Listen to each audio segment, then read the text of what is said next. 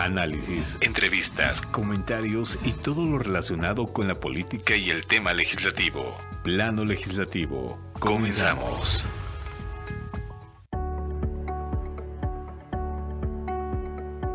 Muy buenas tardes, muy buenas tardes. Les agradecemos el gusto de su atención en una edición más de Plano Legislativo.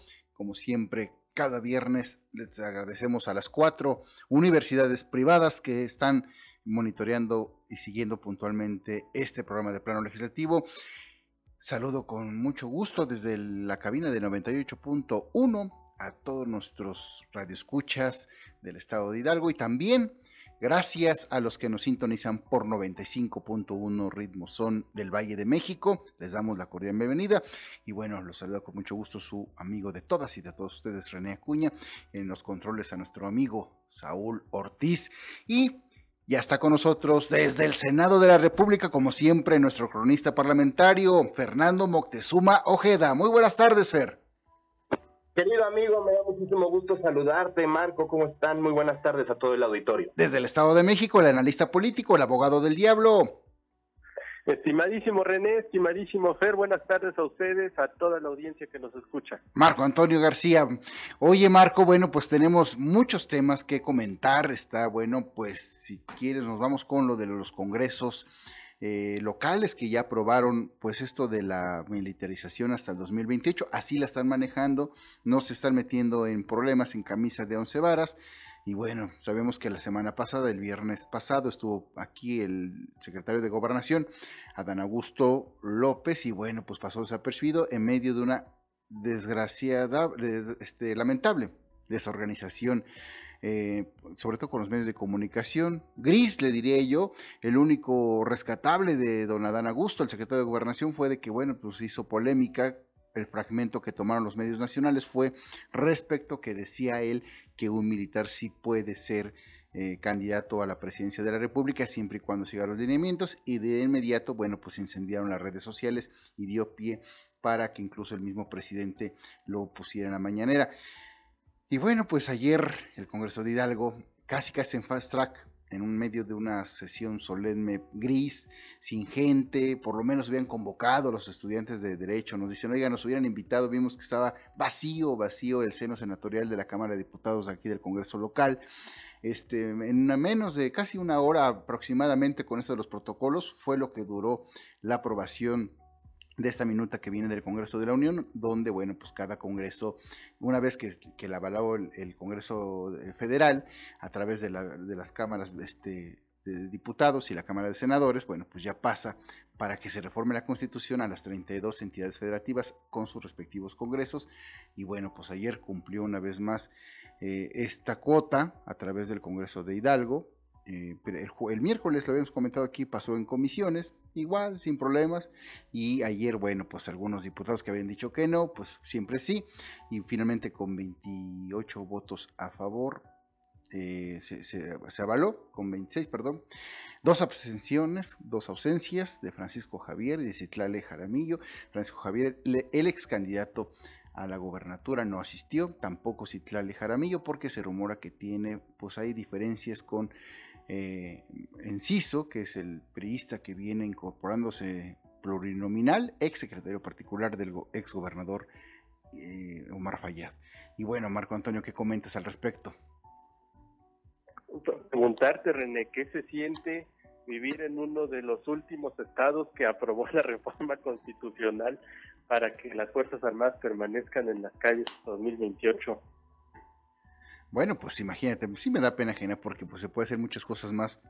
Ya lo hemos comentado muy puntualmente. Todos los diputados, sin excepción, híjole, para que se les logre una entrevista, por más que se le abren los micrófonos, es un protocolo burocrático impresionante, impresionante, la verdad.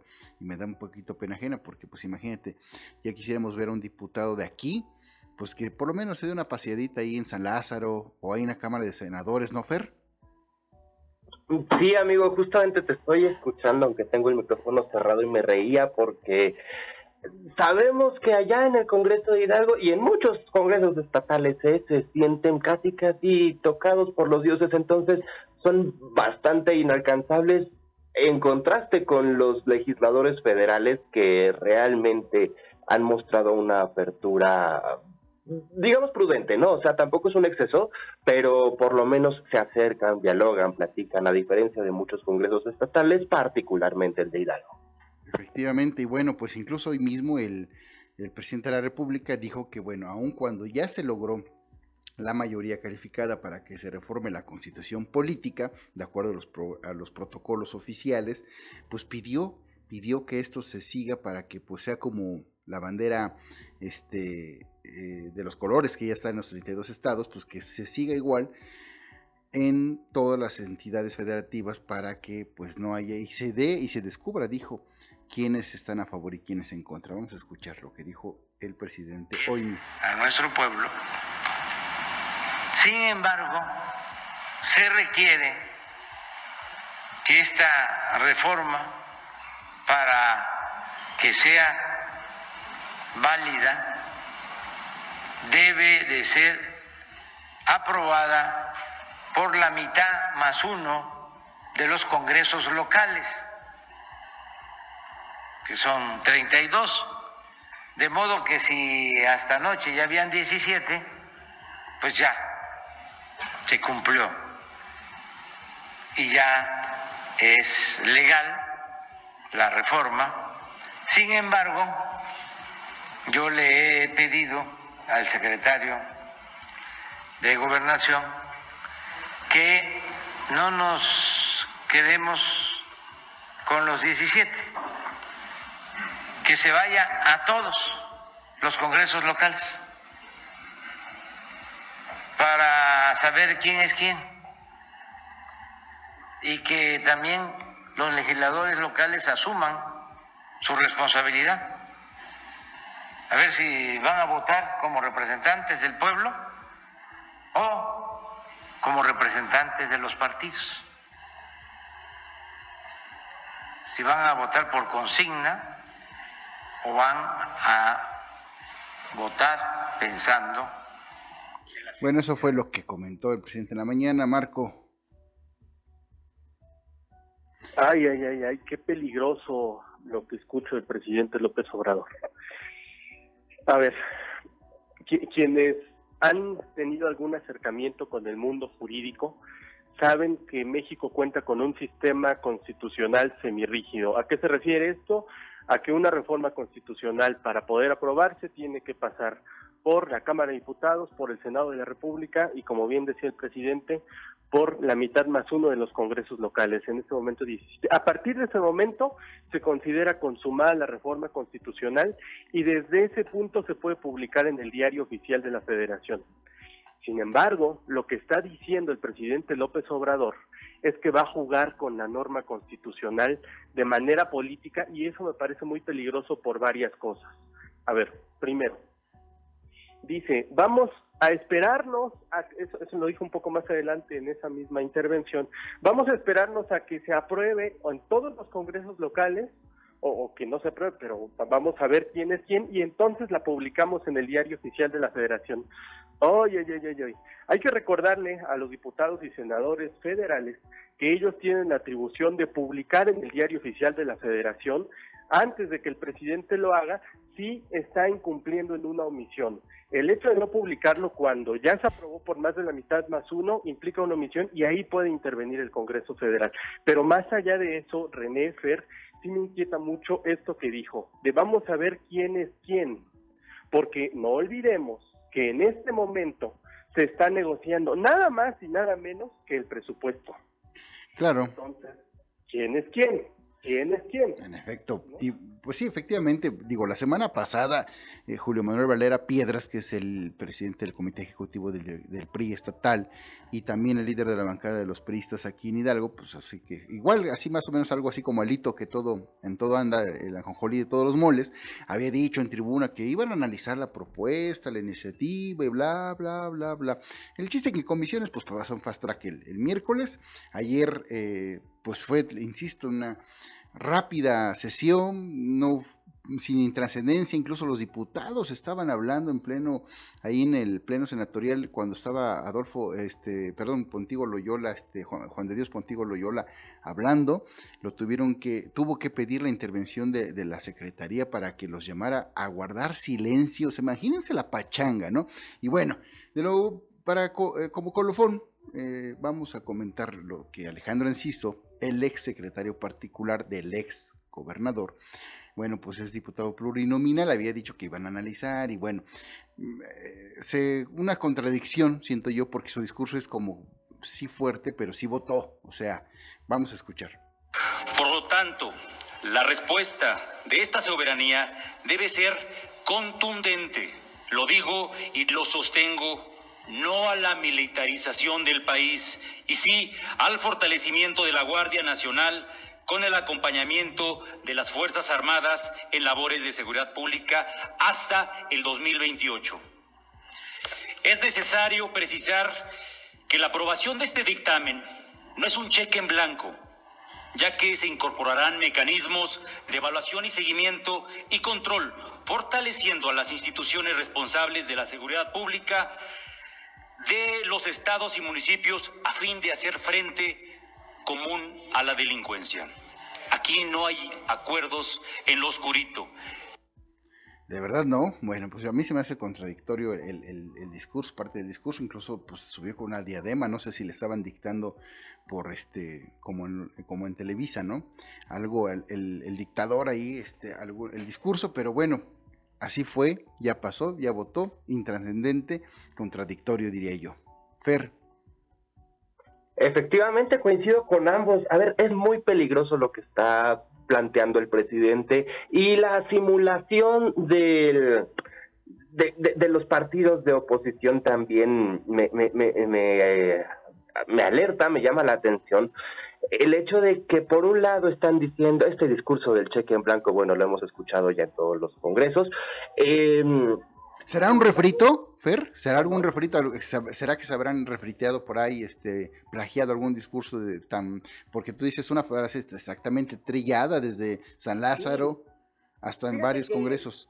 Eh, fíjate que eh, eh, cuando se estaba discutiendo, te lo cuento como una manera anecdótica, cuando se estaba discutiendo la, esta misma reforma en el Senado de la República, el senador Armando Guadiana dijo en tribuna, esto no es un cheque en blanco, yo les doy la confianza, pero de nuevo, no es un cheque en blanco, bla, bla, bla, bla, bla. Me acerco con él y le dije sobre, sobre esta frase, ¿no? Que de dónde, y me dice, se la quita la del barrio. Así me lo dijo. Entonces, te lo juro. Entonces, no, yo no sé ya qué manera de legislar tenemos. Y mira que al senador, eh, te voy a decir que me cae bien, pero... No, bueno. A ver, o sea... Es un patán el senador, es un patán. Yo lo he escuchado en, ahí en, el, en las conferencias de prensa. El otro día no sé cómo le dijo a Claudia este Barreto de Televisa bueno, se tuvo que disculpar, pero bueno, es otro rollo. Más adelante vamos a tener la entrevista que tuviste con él. Este, sobre ese tema, Marco Antonio García, abogado, abogado del diablo, ¿vas a abogar a favor o en contra? no, eh, es que contigo ya no se sabe, por Dios. en contra de lo que dice el presidente López Obrador, porque insisto, es verdaderamente grave. A ver, preguntó el presidente López Obrador, ¿no? ¿Los diputados locales van a actuar por consigna o por los intereses del pueblo. Le respondo desde aquí al presidente López Obrador, van a actuar por consigna, ya lo están haciendo, ya lo hicieron, pero la consigna, señor presidente, no viene de los partidos políticos, la consigna viene de usted. La presión que el presidente López Obrador está ejerciendo pesa muchísimo, casi parece coacción, y, y de hecho le quito el casi. Es una abierta coacción a los legisladores el estarlos amenazando desde el púlpito de las mañaneras para decirles a ver quién es quién, cuando se sabe que el presupuesto está ahí flotando sobre las negociaciones y eso tiene mucho sentido con lo que dice Fer de que de pronto escuchamos a la oposición dar un discurso y votar en otro sentido, claro, porque el presupuesto está en juego, tiene mucho sentido, pero más aún cuando se sabe que este gobierno coacciona a través de los expedientes y ya ni hablemos de otro tipo de presiones que se ejercen desde esta administración federal, ay, creo que un poco margen a los legisladores locales. Sin embargo, ya dije, los federales pueden hacer mucho más para defender primero a ellos y después también a los congresos locales. Perfecto. Bueno, pues vamos rápidamente a un corte comercial, no le cambie porque de verdad está candente el programa. Falta que con su puño y letra Ricardo Monreal está redactando ya la demanda contra Laida Sansores. También tenemos el pleito que trae María Clemente en la... Sí, sí, exactamente, la diputada transgénero, ahí con la panista este, en, el, en San Lázaro. Vamos a un corte comercial. No le cambien, estamos aquí en plano legislativo. Gracias, muchas gracias por seguirnos acompañando aquí en Plano Legislativo. Agradecemos una vez más a todos los radioescuchas de 98.1, la red estatal de radio y televisión de Hidalgo, así como a los 95.1, la Ritmozón del Valle de México. Y bueno, tenemos muchos temas candentes. Ya vamos a tocarnos pidiendo a los estudiantes de los de las universidades, que toquemos lo de la diputada trans más adelante, pero antes, como cada viernes, tenemos la participación del amigo periodista Arturo Suárez, integrante de la Academia Nacional de Periodistas de Radio y Televisión. Muy buenas tardes, Arturo. Señor periodista, muy buenas tardes, un saludo para ti y para el auditorio. Pues ha sido una semana movida en diferentes frentes, pero yo no quería dejar de comentar lo que se está viviendo en el Senado de la República, también con la gobernadora campechana y por supuesto que le pega de lleno a pues al, al, partido del presidente de la República, que es Morena, y que no puede realmente extraerse el presidente de este conflicto interno entre la gobernadora de, y eh, Ricardo Monreal, que es uno de los personajes. Palomazo, ¿no? Yo digo que eh, más que todo, pues igual está como que avalado desde Palacio Nacional, ¿no? Yo sí lo advierto. Hay, hay un permiso, por supuesto, hay un permiso por parte del presidente porque eso es lo que le gusta al presidente, ahí se siente cómodo y es la forma en la que él ha hecho política desde hace muchos, muchos años y se revisa cuál ha sido el andar del presidente, desde cuando fue candidato por primera vez a la jefatura de gobierno, etcétera, etcétera, pues hay mucho de lo que está haciendo Laida, ¿no? Ahí siempre estos encontronazos, siempre esta guerra de lodo, de descalificaciones, y también eh, pues un espectáculo grotesco y deprimente que está presentando la gobernadora porque va en contra de, de, la ley, espiando, dando a conocer conversaciones privadas, etcétera, etcétera. Y eso no tiene nada que ver con la moralidad de los personajes, es decir, simple y sencillamente ella está incurriendo en conductas que no deberían de ser, más cuando el presidente ha hecho un llamado desde Palacio Nacional para todos y se dicen que son los diferentes. Y si algo le ha hecho el, el Zacatecano Ricardo Monreal al presidente en los últimos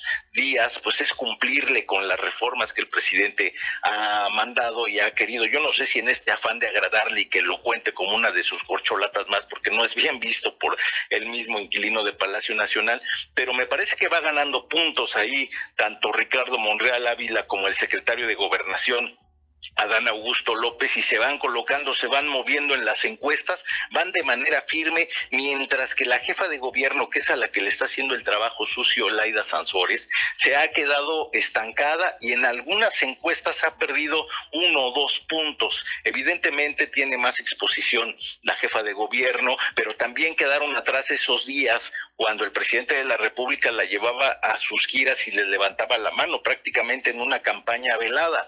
Entonces se ha puesto ahí muy interesante la situación dentro de Morena por hacerse de la candidatura presidencial yo no sé si será una encuesta o si al final de cuentas será el dedo del presidente el que tome la decisión. Lo que es un hecho es que viene una discusión y viene la reforma eh, electoral que se, se, ya se está discutiendo y hay los jaloneos, pero que en las próximas semanas, en los próximos días, va a dar mucho, mucho de qué hablar y piezas fundamentales van a ser el senador Monreal y pieza fundamental va a ser el cabildero de ahí de Bucareli, que es eh, pues el secretario de Gobernación, mientras que Claudia Sheinbaum pues, se queda fuera de estas de estos eh, reflectores legislativos porque bueno su tarea es otra en este momento. Así es que esta guerra de lodo me parece que no le conviene a nadie de eh, pues los de Morena porque la verdad es que a estas alturas de la vida política y partidista del país ellos llevan mano en todos los sentidos. Así las cosas mi querido René. Bueno, pues muy interesante, sí, como tú dices, bueno, está incendiado, como ya lo habíamos comentado puntualmente aquí. No sé si rápidamente podemos polemizar, está este Marco Antonio García, Arturo, y está también este Fernando Mortezuma, nada más como colofón a este tema que tú dices de Laida Sansores. Yo a mí me llama la atención centrar el punto comentario de cada uno de ustedes rápidamente en el disque periodista. Yo no sea periodista, el que conduce eh, el programa de Laida Sansores. Oye, de verdad, este, híjole, lo que yo siempre me quejado, siempre señora gobernadora, o sea, todo, todo, o sea, casi, de verdad, híjole, este, salamero el, el colega, ¿no, Arturo? No sé qué opinas tú se han construido ahora en la 4T y pues Laida no podría tener o dejar de tener su patiño. En Palacio Nacional hay varios y sabemos cuál es el juego que le hacen al presidente. Y Laida tiene el suyo. ¿No? Y me parece que cuando te vendes así, aunque estés haciendo un trabajo de conducción, hay de formas a formas. Y me parece que muchos de ellos han perdido eh, hasta la dignidad. Te pongo un ejemplo rapidísimo.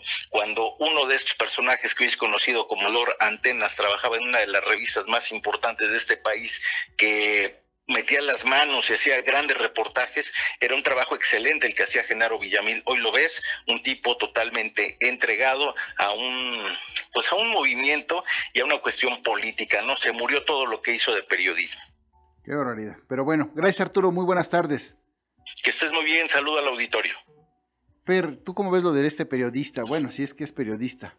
Eso te iba a decir, amigo, no es un periodista, ya ni siquiera decir que es presentador, es un vil animador, animador de eventos, de esos que te dan los globos para la batucada. Híjole, le diste en el blanco, en serio. Acá está Saúl Ortiz, está riendo en los controles. Marco Antonio, no lo vayas a defender, por favor. Sí, René, lo voy a tener que hacer. Qué barbaridad, no, bueno. Porque, a ver, sí coincido con ustedes, es un animador, no es un periodista, está bien. Es un animador, pero sí anima. Yo nunca había visto completo el programa del martes del Jaguar, pero esta vez mi expectativa era tanta que me chuté la hora completa del programa antes de que salieran los supuestos chats de Monreal. Qué buena estrategia de comunicación, tengo que decirlo así. Qué barbaridad. Qué barbaridad. No, bueno. Comerciales, y no solamente a mí, sino a más de 300 mil personas. ¿Es en serio? Estaban anunciando cuáles eran las calles pavimentadas, los presupuestos otorgados, testimonios, eh, gente, gente, feliz. Eh, eso no significa que sea un buen gobierno el de Laida Sansores, yo no voy a decir eso jamás, pero pero qué buena comunicación. No, no, no, bueno, no estamos, a ver, no te desvíes del tema, maestro. Estamos comentando exactamente aquí en el, en el banquillo al periodista, Fer le dio muy bien, Arturo también, y tú lo defiendes, o sea, imagínate si es lo que estamos... su papel. Por eso, por eso es abogado del diablo. Sí, no, bueno, sí, no, súper, no, bueno. Es, que no será su compadre. Ramírez hace eso con el peje, él lo hace con Laida Sansores, es lo mismo.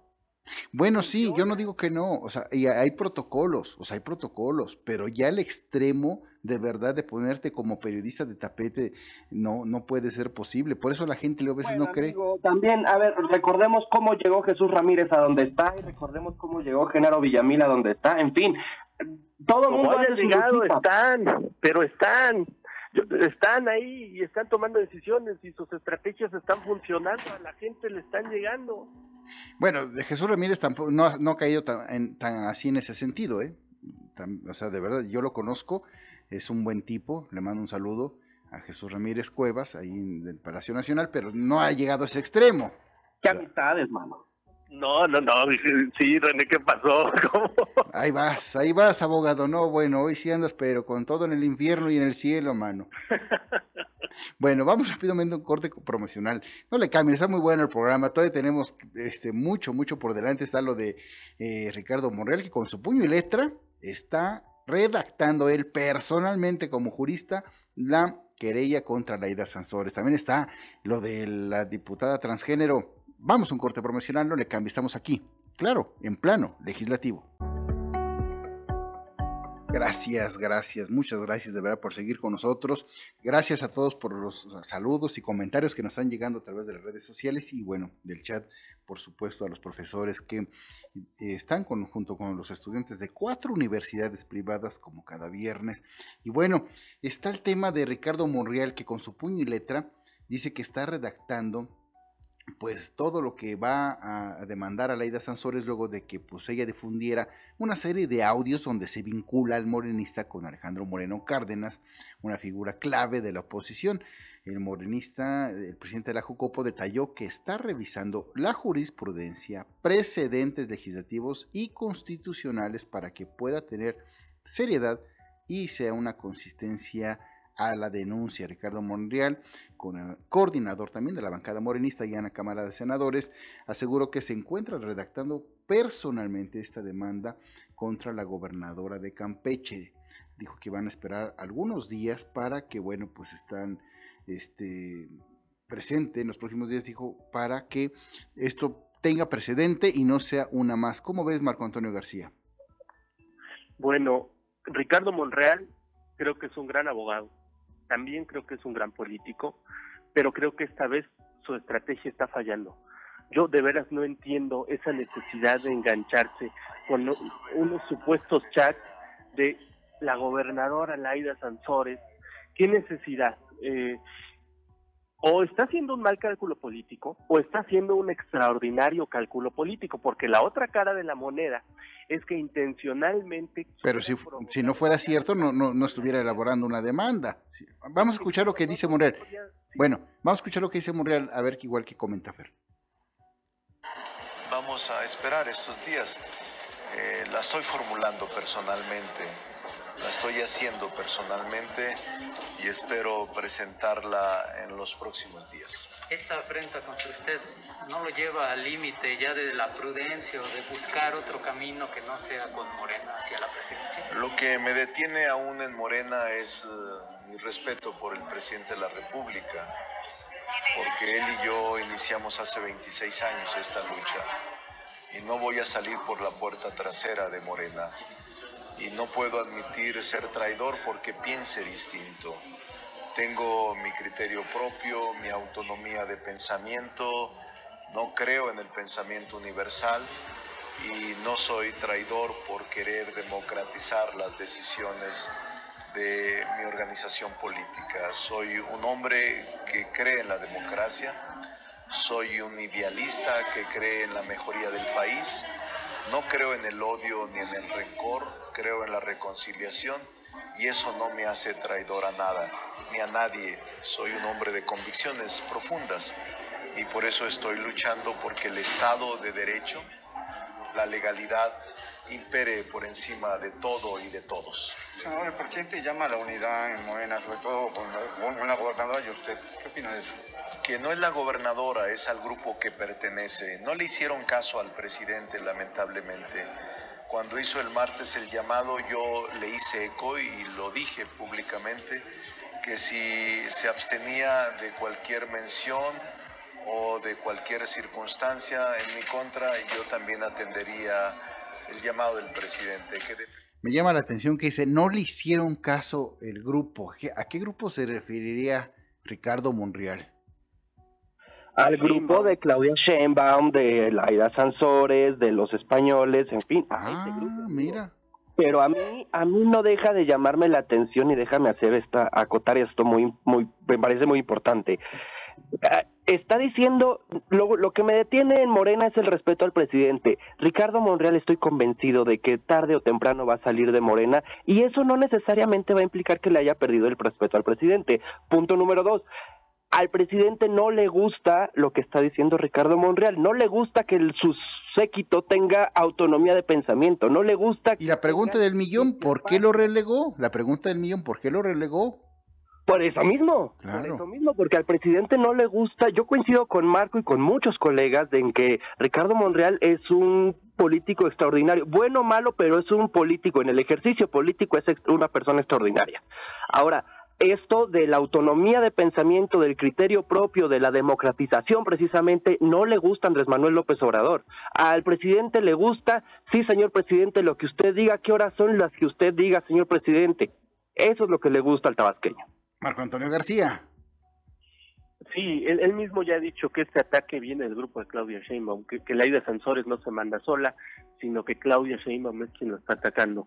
Y, y, lo que está diciendo, qué bueno que ya se lo preguntaron ahí en esta rueda que acabamos de escuchar, porque en una de esas, en vez de un mal cálculo político de engancharse para para terminar con sus aspiraciones presidenciales es estirar la liga al máximo para tener el pretexto para salir de Morena y a partir de ahí catapultar sus aspiraciones. No lo sé, pero al final e, esto que está haciendo sí va a tener consecuencias y él lo sabe, él lo sabe. Lo más fácil era negar que esos chats fueran ciertos, darle carpetazo al tema y vámonos a lo que sigue, porque al final del día una conversación de WhatsApp es absolutamente falseable.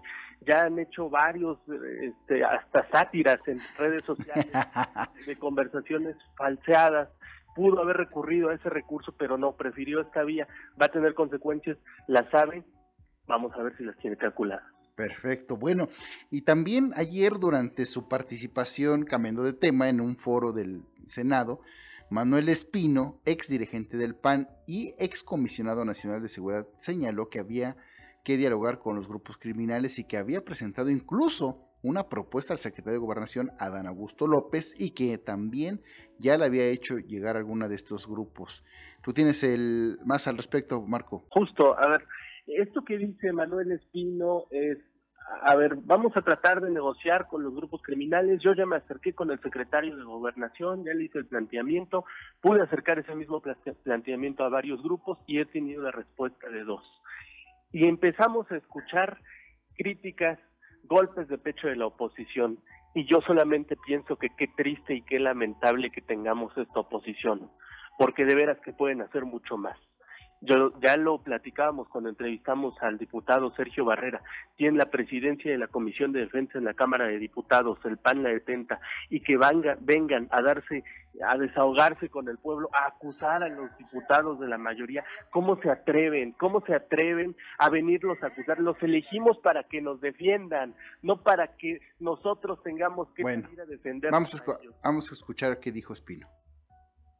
Dos, es aceptar, la propuesta se, reduce a, aceptar la posibilidad de acordar con ellos.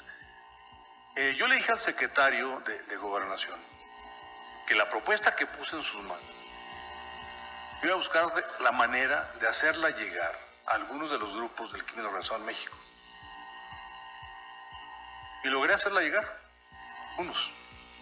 Y solamente recibí respuesta de dos. Si esto se hace en México, Esperamos. Esperamos. Eh, estamos en esa, en esa tarea. No quiero abundar más porque luego sí, pueden acusar de, indiscreto. No, pues cómo, si ya levantó el incendio las... las, Fer. A ver, aquí, perdón amigo, te digo que cierro el micrófono para no interrumpir. Pero sí, o sea, eh, ¿qué te digo? Eso de indiscreto, no, no, no, no sé hasta qué punto exista la discreción al interior, ¿no? Pues sí. Y bueno, vamos rápidamente. En, la semana pasada, el senador Guadiana, pues, este, se vio envuelto en una, Armando Guadiana, envuelto de un escándalo, acudió incluso a la sede central de la Fiscalía General de la República para solicitar que se le informe oficialmente si existe alguna investigación formal en su contra, luego de que se difundió la semana pasada rumores sobre presunto involucramiento en actividades ilícitas. El legislador morenista atribuyó dichas informaciones a la disputa por la candidatura de su partido a la gubernatura de Coahuila, pues a la cual pues evidentemente aspira y bueno, pues sí fue estuvo ahí envuelto el senador en, en el chisme, acusaba incluso al vocero de la presidencia, cosa que la verdad no lo creo, pero bueno, Fernando Moctezuma estuvo platicando con él y esto fue lo que comentó al respecto. Pues sí, como luego te digo, si toda la gente morena apoyamos y todos los aspirantes y no aspirantes y todo lo que es el, ejército de Morena en todo el estado, en las diferentes regiones que integran el estado de Coahuila, pues seguramente se va a ganar, pero siempre, como les digo, necesitamos la unidad de todos. Si cada quien, si porque es Juan o Pedro, no vamos a ayudar, pues estamos mal, ¿verdad? Necesitamos respetar las encuestas, seguramente las encuestas como en los otros estados, en las 21 elecciones que ha habido, se ha respetado las encuestas y no creo que el estado de Coahuila sea, sea la excepción y el presidente López Obrador siempre con su espíritu de madero democrático, este, yo creo que incide o, reina en todo el proceso de Morena ese espíritu para que se respete realmente la democracia interna de Morena y se logre obtener al, pues al mejor perfil para que vaya a luchar por los colores de Morena en la contienda del 23. ¿Usted es fundador de, Morena, si no me equivoco? No, yo no soy fundador. Bueno, oficialmente no, no me registré como fundador, me registré posteriormente, pero pues me considero fundador porque yo ayudé bastante desde el movimiento que inició López Obrador. Muy interesante la, la entrevista, la puede usted escuchar en nuestro planolegislativo.com, nuestras redes sociales son las de Fernando Moctezuma. Y bueno, yo para mí no creo que vaya a ser el ungido morenista, pero bueno, allá y veremos si tu compadre o no más adelante, Fer. no es mi compadre, hermano, yo no tengo compadres políticos. Ah, mira, mira. No, por supuesto que no. Pero sabes que me eh, dejo, se queda algo muy importante que, que me dijo el senador, y es que le pregunté yo si sigue existiendo esta unidad al interior de Morena por, todo lo que hemos visto, y él dice que sí, que es natural que haya eh, discrepancias al interior de los grupos políticos, pero algo que no deja de llamarme la atención y que a muchos se nos olvida es que los, los partidos políticos, llámense como se llamen, son instrumentos de nosotros como ciudadanía para poder eh, operar al interior de las decisiones gubernamentales. Entonces, por ahí debe ir la exigencia, considero yo, de todas y todos nosotros. Bueno, vamos a un corte promocional y regresamos aquí a plano legislativo. No le cambien, está muy bueno el programa.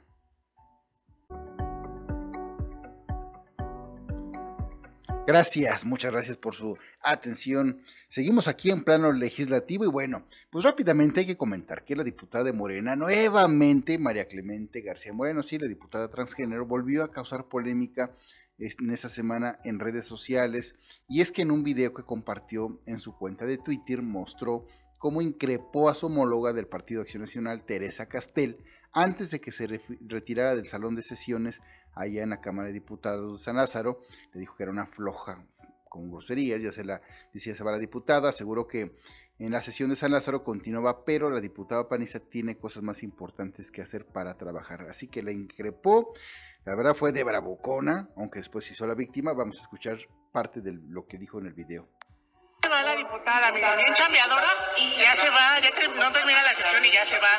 La vamos a sacar. Ya se va, y me va a sacar porque ya se va, mire, tiene cosas más importantes que hacer que trabajar. No trabaja, ya se va, ya se va, enterense que la diputada es una huevona. Violencia contra la mujer. Es una huevona. Violencia contra la mujer. Yo también soy mujer. Huevona. Plano legislativo. Plano legislativo. Con René Acuña. Y todo esto porque, bueno, la diputada panista, unas horas antes, dijo que ya había presentado unas firmas ante, más de 7 mil firmas ante la Contraloría del Congreso para que, bueno, pues desaforaran o quitaran el fuero, una sanción pues en contra de esta diputada transgénero, que, bueno, pues inclusive la misma diputada panista ahí en sus redes sociales, pues puso una foto donde está totalmente varonil, este, María Clemente, y bueno, Teresa Castel, mm, el mismo día, dijo en sus redes sociales, se presentado ante la Contraloría Interna una denuncia contra María Clemente, cita arroba la cuenta de la diputada transgénero, con pruebas e incluso dice con un testimonio notarial, no más violencia hacia las mujeres. Eso es una ya disputa. La verdad es que María Clemente igual ya rayó, eh, ya traspasó fronteras, sigue subiendo videos de contenido explícito sexual, incluso eh, subió donde se está peinando ahí en San Lázaro, para los radioescuchas hay una, un salón de, de de estética para diputados y diputadas y pues ahí sacan cita y tranquilamente ahí te hacen todo el servicio de maniquir, todo eso, todo un, un un lujazo pues, que ella pues aprovechó y le subió a redes sociales y ha sido criticada. ¿Cómo ves, Fer? Pues mira, o sea, hemos visto que definitivamente la diputada Clemente no no aplica o no conoce lo que llamaríamos respeto, sin embargo sí lo exige entonces, este acoso a la diputada panista raya ya en, en lo, incluso en lo ilegal. O sea, no puedes estar eh, acosando y videograbando a nadie bajo ninguna circunstancia, mucho menos sin su consentimiento. A ver qué dice el abogado del diablo. que, que, no estoy de acuerdo esta vez con Per, eh, porque para mí, eh, al contrario, es muy refrescante escuchar a mi diputada favorita otra vez, porque ella sí sabe a quién se tiene que dirigir. No se está dirigiendo a, a la diputada cuando le habla a ella, la está acusando con el pueblo de México, ¿no? Le está diciendo, hey, pueblo de México, de quien soy representante y a quien tengo que dirigirme, hey, hey, pueblo de México, este diputado no está haciendo su trabajo. Y con lo que se va a quedar la gente es con eso. Con eso es con lo que se va a quedar, no con la denuncia de la diputada de violencia política, bueno, de, de género, Está bien. Una no trabaja. Está bien. Qué bueno que defendiste a tu comadre a la transgénero. El, el lunes lo, lo, vamos a ampliar porque, bueno, el, el, espacio se nos acota. Muy buen tema. Eh, con eso vamos a abrir, se los prometemos, porque es lo que nos piden los estudiantes. Se los prometemos que el lunes abrimos con, con María Clemente, su comadre de Marco Antonio García.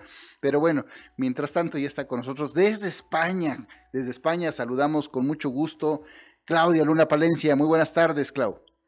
¿Cómo estás, René? A todos los colegas que nos están escuchando, amigos, radioescuchas.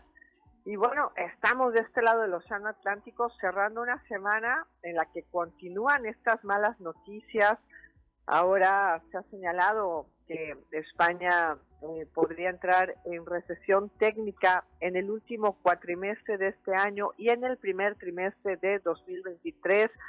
No son noticias, desde luego, eh, pues nada favorables en un momento además en el que el Banco Central Europeo está nuevamente subiendo las tasas de interés. Ayer precisamente esta autoridad en materia de política monetaria aquí en la Unión Europea ha decidido subirlas nuevamente, ajustándolas en 0.75 puntos. Y bueno, estamos teniendo eh, pues ya tasas que eh, son del 2.25%, ¿no? Para los préstamos eh, bancarios y que desde luego son mucho más elevadas para eh, los préstamos hipotecarios. Y es precisamente el acento se está poniendo en el tema de los deudores hipotecarios. Aquí en España hay 5.6 millones de personas pagando una hipoteca y bueno, el que se ajusten obviamente las tasas y que continúan además hacia una carrera alcista como nos lo han venido advirtiendo en los últimos meses tanto el gobierno de España, el gobierno de la Unión Europea como las propias autoridades en política monetaria, leas el Banco Central Europeo, bueno, es pues una una alerta, ¿no? Ha dicho el gobierno del socialista Pedro Sánchez, pues bueno, que van a intentar analizar junto con los bancos eh, de qué forma se puede dar eh, pues alguna eh, alguna especie de, eh, de, de, de, paraguas financiero no momentáneo por algunos meses para aquellas familias que deben sobre todo una hipoteca y que se están viendo pues muy golpeadas tanto por el lado de la crisis como por el lado de la inflación y cuyos salarios pues por supuesto están debilitándose. Es muy complejo muy complejo el panorama, sobre todo porque aquí en España eh, sí, sí te quitan la casa, sí te quitan la casa. Qué horroridad. Puedes perder tu, tu casa entre seis y ocho meses. Eh, el banco la puede recuperar si tú entras en un periodo de impago y dejas de, de, dejas de pagarle al banco esa cuota hipotecaria y al tercer o cuarto mes de dejar de pagar la cuota y tú no has conseguido con el propio banco una renegociación para que te congelen, por ejemplo, los pagos o te los reduzcan. El problema es que si entra esa casa directamente pues en un juicio y aquí los bancos pues obtienen inmediatamente, ¿no? De alguna forma por decirlo, eh, todas las garantías para recuperar esa esa casa, esa casa, pero además lo más complejo, René, eh, y todos los panelistas que nos escuchan, es que pueden quitarte la casa, pero tú sigues debiendo, sigues debiendo el crédito y por ende sigues eh, siendo un deudor, un deudor eterno y sin casa. Es como te digo una situación muy compleja, es, ha sido uno de los grandes pendientes por resolver aquí eh, en España el que si una persona pierde su casa por determinadas circunstancias es recuperada por el banco, pues que esa persona por lo menos ya no sea deudora, ¿no? Eh, ya no quede insolvente de por vida hasta que termine de pagar una vivienda que ya no tiene. Desde luego nos espera pues un panorama que como ves semana con semana aquí se va complicando cada vez más. Qué realidad. Marco, no sé si quieres comentar algo con Claudia desde, desde México, España. Pues nada, que en México la situación tampoco es que sea muy diferente, ¿no? El hecho de que uno pague un crédito con un bien no significa que en ese momento se haya agotado la deuda, sino que más bien se paga una parte de ella. Pero sí, es cierto, eso compromete mucho las cosas, no solamente de aquel lado del charco, sino de este también, seguramente de muchos países, urge regulación en la materia. Fer. Yo coincido con Marco, hay, urge regulación en esto, no solo en México por lo que vemos, sino cada vez que escucho a, Claudia me veo reflejado en ese espejo México-España, porque al final vemos que los más indefensos son los precisamente los más afectados, siempre y por lo visto en todos lados. Perfecto. Bueno, Claudia, pues muchas... Toda la clase media, y en eso yo creo que ahí, sea de México, sea de Francia, sea de Alemania, sea de España, o sea, la clase media es la que siempre termina pagando pues, los platos rotos de cualquier crisis y lo estamos viendo ahora, España que en 1999 podía gozar de una situación pues bollante, ¿no? Desde 2008, no solamente España, sino la mayor parte de los países de la Unión Europea han entrado en una vorágine de una crisis tras de otra crisis, tras de otra crisis, y bueno, vemos cómo quedan muchos pendientes en cada crisis por resolver, sobre todo pues el ayudar a esas familias deudoras a que si pierden su casa, pues que por lo menos ya no tengan que pagar una deuda eterna, ¿no? Perfecto. Bueno, Claudia, pues te agradecemos como siempre puntual tu comentario aquí en Plano Legislativo. Te mandamos muchos, muchísimos abrazos y saludos desde México para España, Claudia. Claro que sí, un abrazo para todos y que tengan un excelente Día de Muertos. Por cierto, que el lunes voy a estar en la televisión española platicando cómo se disfruta ese Día de Muertos maravilloso que forma parte de nuestra eh, gustosa y, maravillosa cultura mexicana. Perfecto, Claudia, perfecto. Muchas gracias, Claudia, muy amable. Un abrazo para todos, que estén muy bien, hasta pronto. Híjole, muy candente, ¿no? Lo que está sucediendo en España, Marco. Fer en España, en México y como bien lo apuntaba Claudia, los que terminan pagando los platos rotos son la clase media, pero yo además agregaría por la complicidad de la clase política. Coincido contigo, tus redes sociales, Marco Antonio García, el abogado del diablo en el Estado de México. En Twitter me encuentran como arroba García Pérez-bajo. Perfecto, Fernando Moctezuma desde el Senado de la República. arroba, arroba Fermoctezuma o en todas las redes sociales y sí, efectivamente, la clase media siempre va a tener que pagar los platos rotos, nada más hay que tener eh, medidas precautorias para que no seamos tan, tan, tan afectados. Oye, me están preguntando los estudiantes cómo va a estar la agenda de la eh, legislativa en la semana. No hay sesión el martes, ¿verdad? Ni miércoles. fueron de puente, mira, ay, ay, ay. nuestros legisladores trabajan mucho, entonces, este, pues se merecen un puente de aquí hasta el jueves 3 de noviembre que regresan en ambas cámaras, así es que, pues por aquí vamos a estar trabajando en home office también nosotros. Perfecto, pero bueno, si va a haber programa, aquí nos vemos el próximo lunes, próximo miércoles también a las 12.30 horas. Se despide de ustedes su amigo René Acuña, agradecemos a Carlita, a Carlita Oliva en los controles, igual que Saúl Ortiz. Y bueno, toda la información, recuerden que está en planolegislativo.com. Muchas gracias, les agradecemos su atención. Muy buenas tardes.